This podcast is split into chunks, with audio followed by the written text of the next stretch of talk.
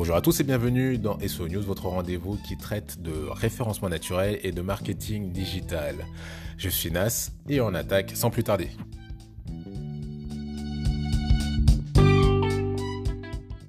Allez, c'est parti. Au sommaire de cette émission, on va revenir sur le helpful content.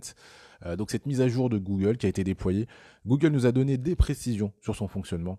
On va voir ça. D'ailleurs, hein, je le dis tout de suite, euh, c'est euh, via Abondance hein, que j'ai vu cette mise à jour. Donc, je vous mettrai dans les notes de l'émission la page de, de Olivier de manière à ce que vous puissiez regarder lui aussi euh, et voir son analyse.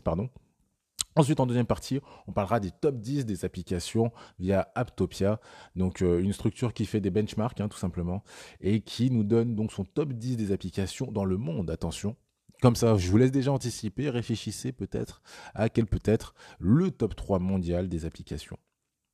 On attaque tout de suite avec donc euh, cette mise à jour du Helpful Content qui a donc été déployé plusieurs fois, hein, une fois en août, une fois en décembre.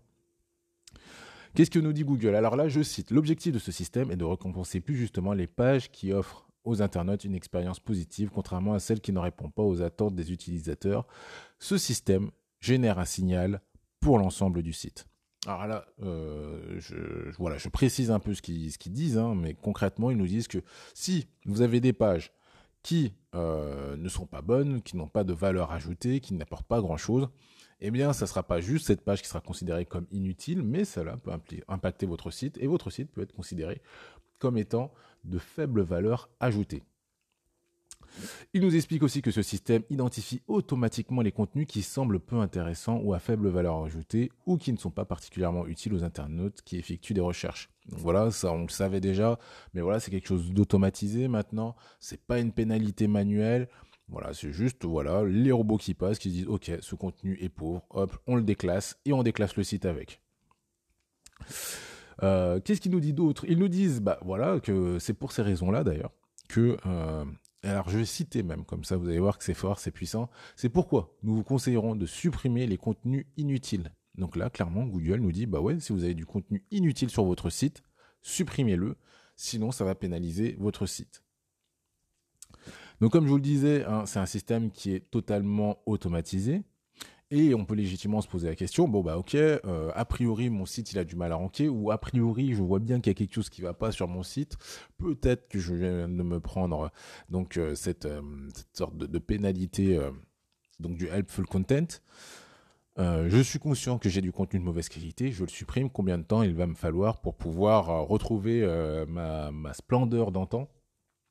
Eh bien là, c'est plutôt une mauvaise nouvelle puisque Google en fait nous dit que cela peut prendre plusieurs mois avant que euh, le, classement change. Euh, ils nous expliquent hein, euh, concrètement que ce qu'ils veulent eux, c'est s'assurer que le contenu a bien été supprimé sur le long terme. Et donc, bah, de ce fait-là, ils s'accordent le temps nécessaire pour pouvoir observer le site et constater qu'effectivement, le contenu a été supprimé de manière définitive. Donc ça, c'est plutôt une mauvaise nouvelle, hein, parce que si nous, on vient nous consulter, donc nous, consultants SEO, on vient nous consulter pour nous dire, bah, j'ai un problème sur notre site, qu'on se rend compte qu'il y a du contenu de faible qualité, qu'on le supprime, les résultats ne seront pas visibles euh, immédiatement.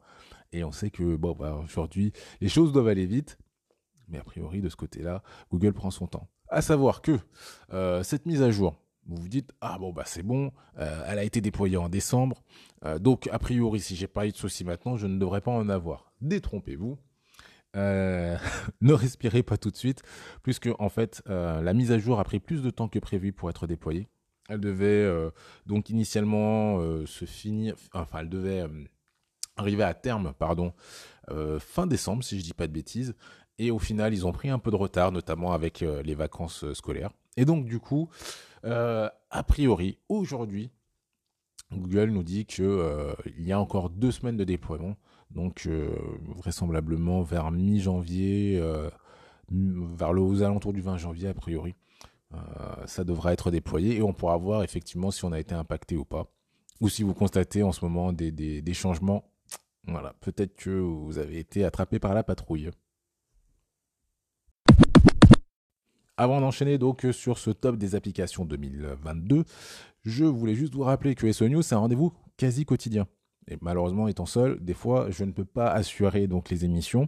Aussi, je vous invite à vous abonner, De cette manière, vous, vous serez au courant de la sortie des prochains épisodes.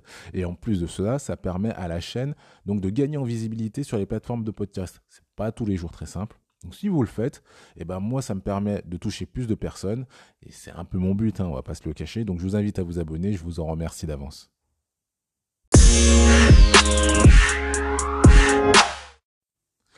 Allez, on va commencer donc ce top 10 des applications d'après Aptopia. Donc euh, Aptopia, je crois que c'est une structure hein, qui fait des benchmarks. Je ne connaissais pas spécialement avant de faire euh, ce podcast. Ben voilà, on va commencer tout de suite avec euh, donc la dixième position. Donc c'est une application qui était déjà à cette position l'année dernière. C'est Spotify, donc l'application de musique. En neuvième position, on va retrouver Stumble Guys. Donc Stumble Guys, c'est tout simplement une application inspirée de Fall Guys, si je dis pas de bêtises, une application, un jeu qui était déjà sorti il y a 2-3 ans. Une sorte de interville ou jeu sans frontières pour ceux qui ont la référence en ligne. En huitième position, on va retrouver euh, un ancien habitué des classements, puisqu'il s'agit de Facebook. Facebook, on notera quand même qu'ils ont perdu 5 places hein, euh, sur l'année 2022. En septième position, on va retrouver Subway Surfers. Donc, euh, application que je ne connais pas, que je, vais essayer de tester d'ailleurs prochainement. Il s'agit d'un jeu comme Stumble Guys a priori, qui est un nouvel entrant donc. En sixième position, on va retrouver une application qui était déjà présente l'année dernière. Il s'agit de Telegram qui ont perdu une place. En cinquième position, on va retrouver donc une application de Meta, puisqu'il s'agit de Snapchat, qui a gagné une position par rapport à l'année dernière. En quatrième position, on va retrouver une application, peut-être que vous ne connaissez pas, qui s'appelle CapCut. CapCut, euh, c'est une application, c'est l'application même officielle hein, de TikTok, afin de pouvoir faire du montage sur son téléphone. Euh, application assez pratique, je l'ai essayé dernièrement qui permet par exemple de générer des sous-titres de manière automatique, euh, de faire des, des, cuts, enfin pas mal de choses. Et cette application était déjà présente hein, l'année dernière puisqu'elle a gagné 5 places. On arrive dans le top 3. Attention, le top 3, est-ce que vous les avez tous? Je vous laisse une seconde pour voir qui sont dans les top 3 pour vous. Ok, bon, allez, c'est parti. Donc en troisième position, on va retrouver un habitué du classement, puisqu'il s'agit de WhatsApp. Néanmoins, ils ont gagné une position hein, en 2022 par rapport à 2021. En deuxième position, on a Instagram. Instagram qui était déjà euh, à cette position hein, l'année dernière. Et en première position, euh, vous devez vous en douter, il s'agit euh, de l'indétrônable TikTok euh, qui règne depuis, depuis un an ou deux hein, déjà à cette position donc d'application la plus téléchargée dans le monde.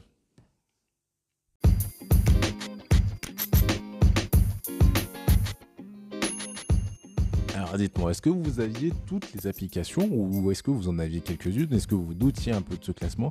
Bah, N'hésitez pas à me le dire hein, via donc, euh, mon Twitter NAS de GA ou sur euh, LinkedIn via Nas Diaby. Je me ferai une joie de pouvoir échanger avec vous sur ce classement ou même sur les nouveautés hein, qu'on a évoquées avec le Helpful Content. Bah écoutez, je crois que c'est tout pour moi. Je vous souhaite une excellente journée et je vous dis à très vite.